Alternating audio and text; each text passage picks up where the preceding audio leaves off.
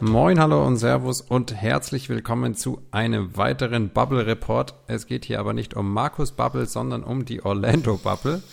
Wie ihr es ja vielleicht merkt, ich habe mir für diese ja, Vierer, für den Vierer-Pack, den Matt und ich aufnehmen, immer einen Gag überlegt und die werden von Mal zu Mal schlechter, was ihr wahrscheinlich auch schon gemerkt habt. Aber was sich nicht ändert, die Qualität bleibt gleich, ist der Matt, der auch bei mir in der Leitung ist. Servus, Matt. Guten Tag. So, und wie ihr auch unschwer an der Grafik sch- schon erkennen konntet, geht es heute um die Sacramento Kings, eines der, ja, würde ich schon sagen, enttäuschenderen Teams in dieser Saison. Das haben wir auch schon des Öfteren thematisiert. Und der Matt erzählt euch jetzt mal, wo und wie und warum das eine Enttäuschung war bisher.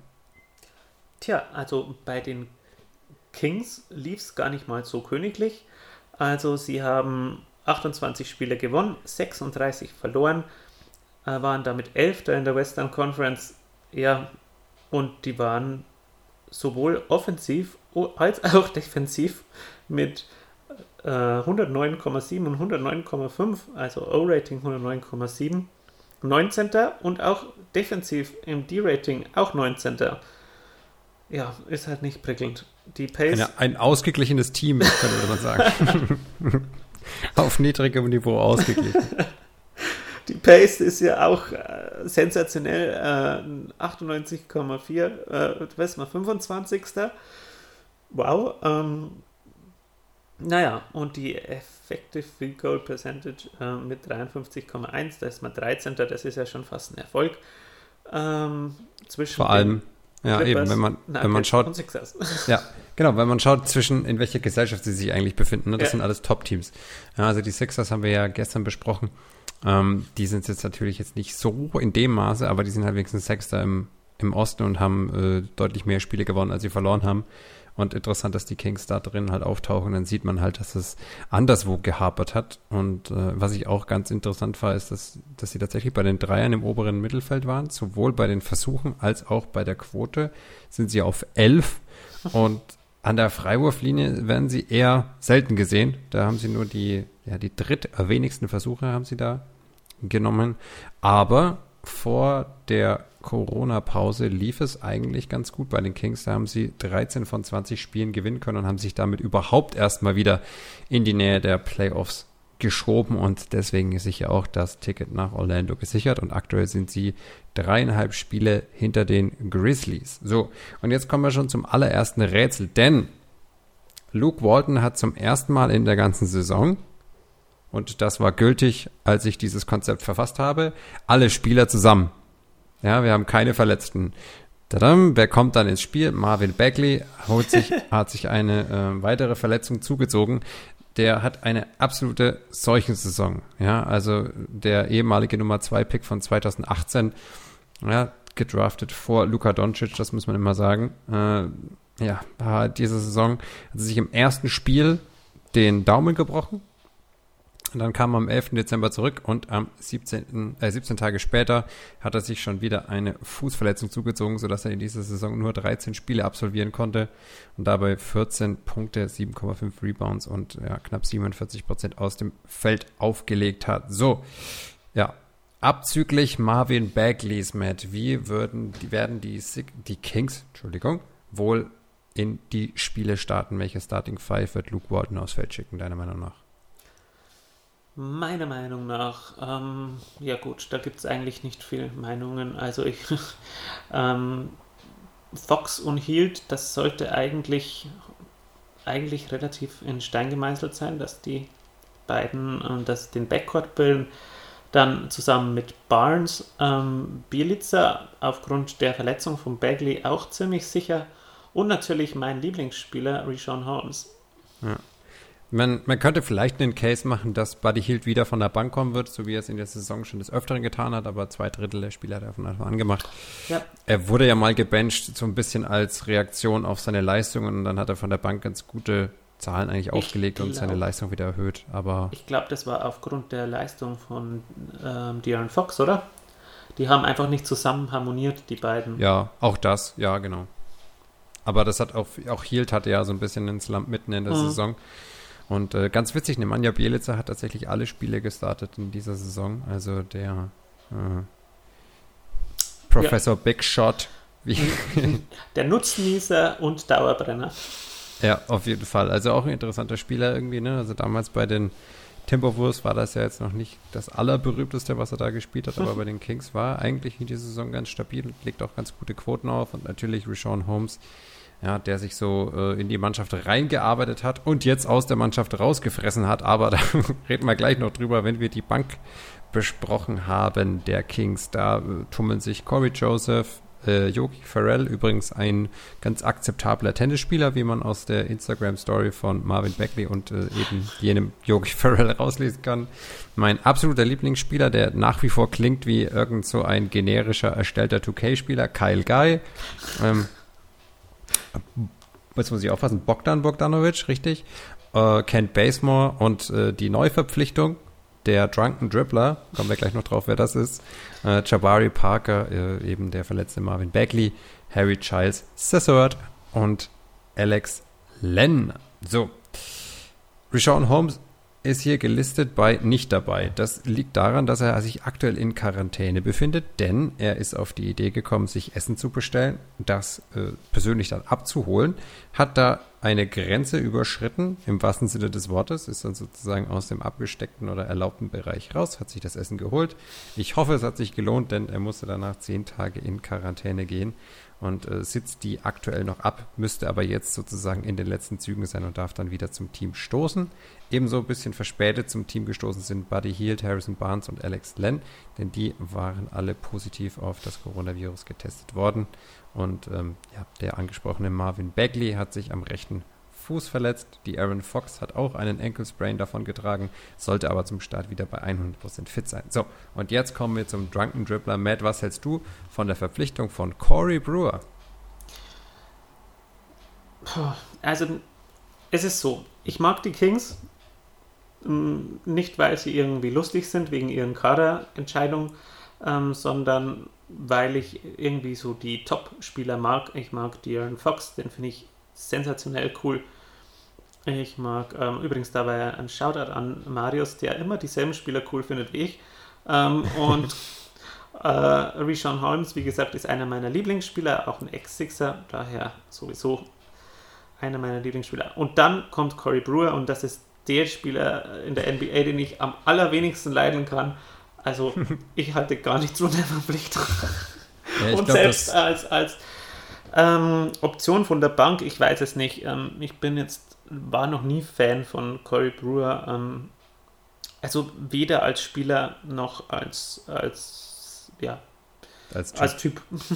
Ja, ich glaube, dass Corey Brewer ernsthaft ein verrückter Typ ist. Also ich glaube, der ist wirklich crazy. ich also ich glaube nicht, dass der, dass der irgendwie nach Hause geht und dann ein Buch liest oder so. Ich glaube, der ist halt echt, der ist crazy. Der sieht so crazy aus, ich weiß nicht, der macht mir ein bisschen Angst. Ich weiß auch Also- nicht, der, äh, hast du eher, äh, eher das, das Crazy mit, ähm, der ist so der, der Pausenclown oder der, das Crazy, ähm, wenn du mit ihm im Team spielst, hast du Angst, dass er auf, also dass er nachts mit einem Messer vor deinem Bett steht. Ja, keine Ahnung, das weiß ich jetzt nicht, aber irgendwie, der wirkt so, der wirkt verrückt. Ich weiß nicht warum. Vielleicht hat er wie bei How I Met Your Mother verrückte Augen. Keine Ahnung, hat er wahrscheinlich. Ich Das stimmt, auch- das hat er auf jeden Fall. Ja.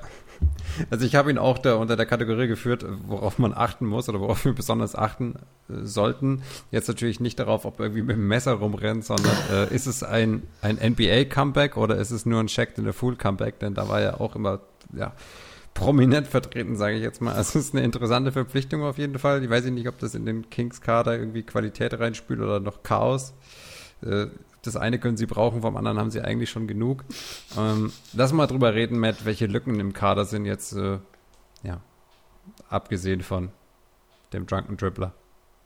Mm, Ja, also offensiv sind sie ja äh, relativ talentiert. Äh, allerdings äh, fehlt ihnen halt ein bisschen was von der Bank. Deswegen war es schon gut, äh, Buddy Hield auf die Bank zu setzen. Also während der Saison mal eine Phase, weil von der Bank ist halt so ein Spieler, der halt einfach Scoring bringt. Und das fehlt ihnen ein bisschen, aber ich denke, so Bogdanovic kann das, kann das auch bringen.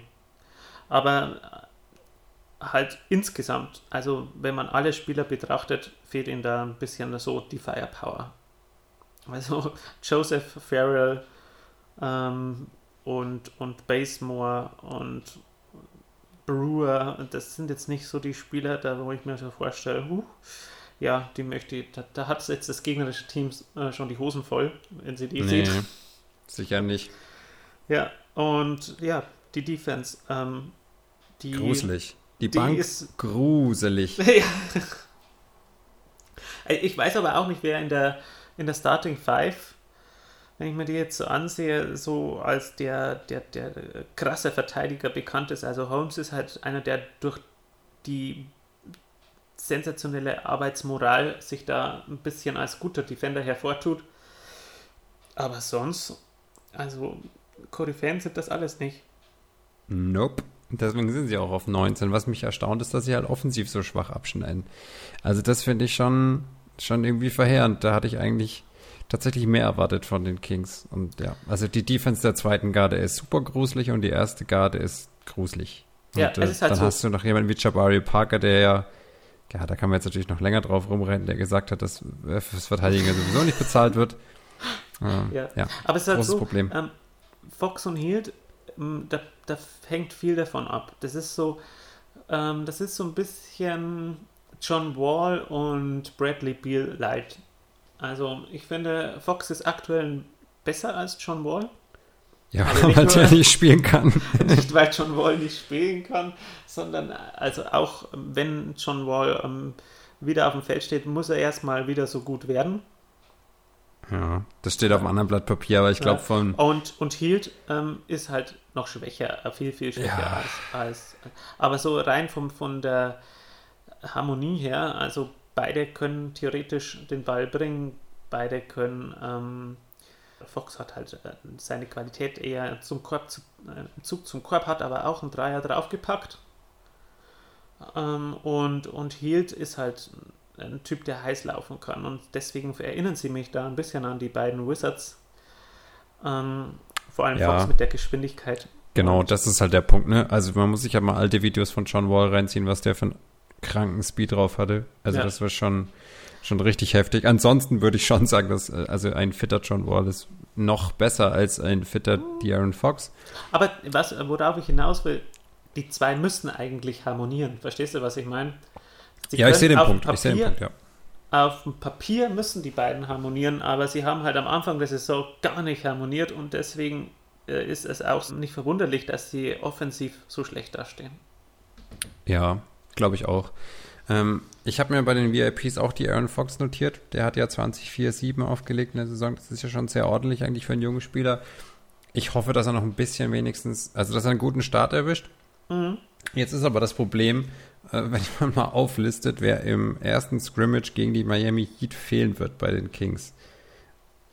De'Aaron Fox, Harrison Barnes, Marvin Beckley, Rashawn Holmes, Alex Len. Die werden den Kings fehlen im ersten Spiel aus diversen Gründen. Ne? Also die später angereisten, eben wegen der positiven Corona-Tests. Beckley, weil er verletzt ist. Holmes, weil er was essen wollte. Und De'Aaron Fox wegen dieses Ankle Sprains. Also das ist natürlich, steht jetzt unter keinem besonders guten Stern. Und auch meine Ausführung, ob Marvin Beckley der Anführer der zweiten Garde sein wird oder ja dann doch zum NBA-Starter reift, das ist auch mal nach hinten verschoben. Und was mich am allermeisten interessiert, was ich ja so erstaunlich finde, wird es Luke Walton gelingen, dass er eine Up-Tempo-Offense installieren kann. Also, dass sie mal ein bisschen aufs Gaspedal drücken, weil das kann ja nicht sein, dass die Aaron Fox da mit angezogener Handbremse spielen muss und bei der Pace da hinten rumgurken. Also 25. kann eigentlich nicht sein bei den, bei den Spielern, die du da hast. Ja, also die Schwächen im Halbfeld sind halt evident. Da fehlt es halt einfach die Aaron Fox an Playmaking-Skills. Der ist halt gut, wenn er im Laufen ist. Da ist er halt auch kaum zu halten, weil er einfach super, super, super schnell ist. Und äh, auch das ist ein Punkt, den ich mir notiert hatte, worauf man achten sollte, ist halt die Frage, kann der Fuchs den Turbo zünden? Also wird die Aaron Fox die Kings ein bisschen beschleunigen. Ansonsten, ja, sehe ich die Teilnahme der Kings an dieser Orlando Bubble als äußerst sinnfrei an. Die werden sich nie und nimmer für die Playoffs qualifizieren. Die Pelicans sind besser, die Blazers sind besser und vermutlich sind auch die San Antonio Spurs besser. Also die werden wahrscheinlich noch zurückfallen sogar äh, hinter die hinter die Spurs und äh, Ja. eventuell da sogar noch hinter die Phoenix Suns, keine Ahnung.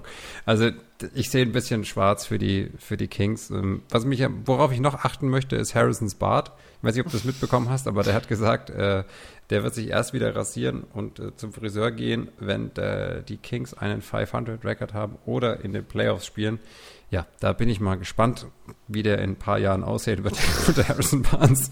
Ähm, hoffentlich gilt es nur für die Saison. Das ist wohl für ihn und sein Umfeld zu hoffen.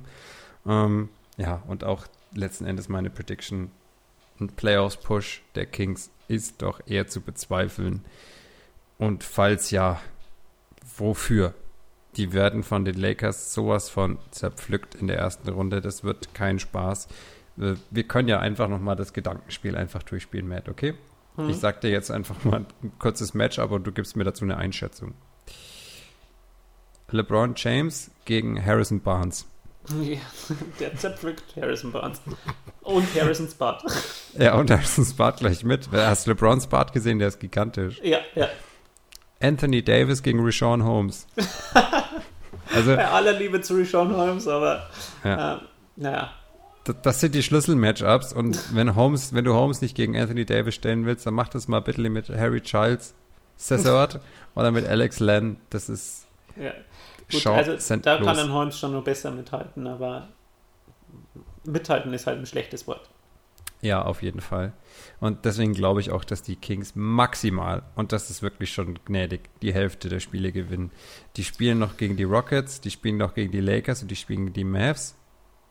Und sie spielen zweimal gegen die Pelicans. Also sie haben es in der eigenen Hand sozusagen vor den Pelicans zu landen. Sie haben zwei direkte, äh, zwei direkte Duelle, aber das sehe ich nicht kommen. Und so ein Playoffs-Wunder, dass sie sich da irgendwie qualifizieren. Das, also da mag die Bubble ihre eigenen Gesetze haben, aber so krass sind die nicht, denke ich. Ja, und Das, einen Hot Take das macht zu die formulieren. Kings auch nicht so ein, ein, ein Wunderteam. nee, nicht mal zu einer Wundertüte, weil ich bin mir ziemlich sicher, was man von denen bekommen wird. Also man wird von denen jetzt nicht so das optisch Beste bekommen, was an Basketball da geliefert werden kann. Und da fällt mir auch kein wirklicher Hot Take zu ein. Also ich meine, die, die, die Kings kann mir gut vorstellen, dass es doch irgendwas Verrücktes passiert, dass sie irgendwie äh, zu einem Spiel gar nicht kommen, weil sie über Achterbahn fahren oder was weiß ich, oder irgendwo in Disneyland, äh, Disney World, Entschuldigung, unterwegs sind. Also das ist, keine Ahnung. Da wird irgendwas Lustiges passieren, aber jetzt nichts basketballtechnisch Relevantes. ja. Also ich, ich mag die Kings und ich würde ihnen so gerne, also ich würde ihnen so viel Erfolg wünschen, die nächsten Jahre. Aber ich weiß nicht, die ganze Organisation, die stinkt irgendwie. Also Ja. Fragt sich, was passiert nach der Saison mit Bogdan Bogdanovic, ne? Also, Das ist, glaube ich, Meinung- äh, Restricted Free Agent, ne? Also die Kings können mitziehen. Wird interessant. mh, also meiner Meinung nach, das hört sich jetzt ziemlich blöd an, aber wenn du mich fragst, müssten die Kings äh, die Aaron Fox traden oder, oder Buddy Hield. Ja, haben wir vielleicht auch Nicht- dasselbe nicht- Problem wie bei den wie bei den Blazers, ne? Dass der Backcourt eigentlich gut ist, aber nicht so zusammenpasst. Ja, vor allem, weil die, die Kings, die bräuchten einfach eine andere Art von Playmaking. Ja, Also kann gut sein. bisschen mehr den, den, den, den Leader auf dem Court, finde ich. Also nicht so mit dem Kopf durch die Wand. Also ich, ich liebe die Aaron Fox Spiel, aber es passt irgendwie nicht zu den Kings. Also ja, so- es passt so, halt auch nicht zusammen, dass die so lahmarschig spielen. ja, ja. Das, Ich meine, Luke Walton hat ja zum Beispiel einen Spieler wie Harrison Barnes schon gecoacht. Und ich denke, wenn die so einen Playmaker hätten, ähm, so, ein, so ein Spieler, der, wie jetzt zum Beispiel, natürlich ist jetzt das hochgegriffen, aber so, ein- so ein Steph Curry ist natürlich schon sehr hochgegriffen, aber ich meine so ein Spieler, der, der Dreier werfen kann und gut passen kann. So eine Combo. ja, Also ein Steph Curry Light würde da schon reichen. Ja, wahrscheinlich. Also einfach die Kombo aus gefährlicher Dreierschütze und guter Passer. Also Seth Curry. Ja, also ich wollte es vorher schon sagen, aber das ist dann schon leid, leid. Ja, das Aber du stimmt. weißt, was ich meine. Also so, die Darren Fox ist ja so mehr so ein Typ, finde ich so, auch so wie, wie Dennis Schröder oder sowas, so diese, diese Ja, genau. schnellen Typen, die reinziehen und dann den Ball rauspassen. Ja. aber ähm, der eher so ein, so ein Typen, der mit seinem Passing-Game allgemein ein bisschen mehr überzeugt. Ja. Für die Kids da draußen, Seth Curry passiert, wenn man Steph Curry auf Wish bestellt. Das ist ja aktuell der, der Running Gag Plus. Und das ist dann wirklich unser Schlusswort. Und äh, deswegen ziehe ich auch die Verabschiedung nach vorne. Macht's gut, bleibt sportlich, bleibt gesund. Bis zum nächsten Mal. Wir hören uns morgen wieder. Billy Donovan hat Corey Brewer am College The Giraffe on Roller Skates genannt. In diesem Sinne, ciao. Buckets of Burks. Catches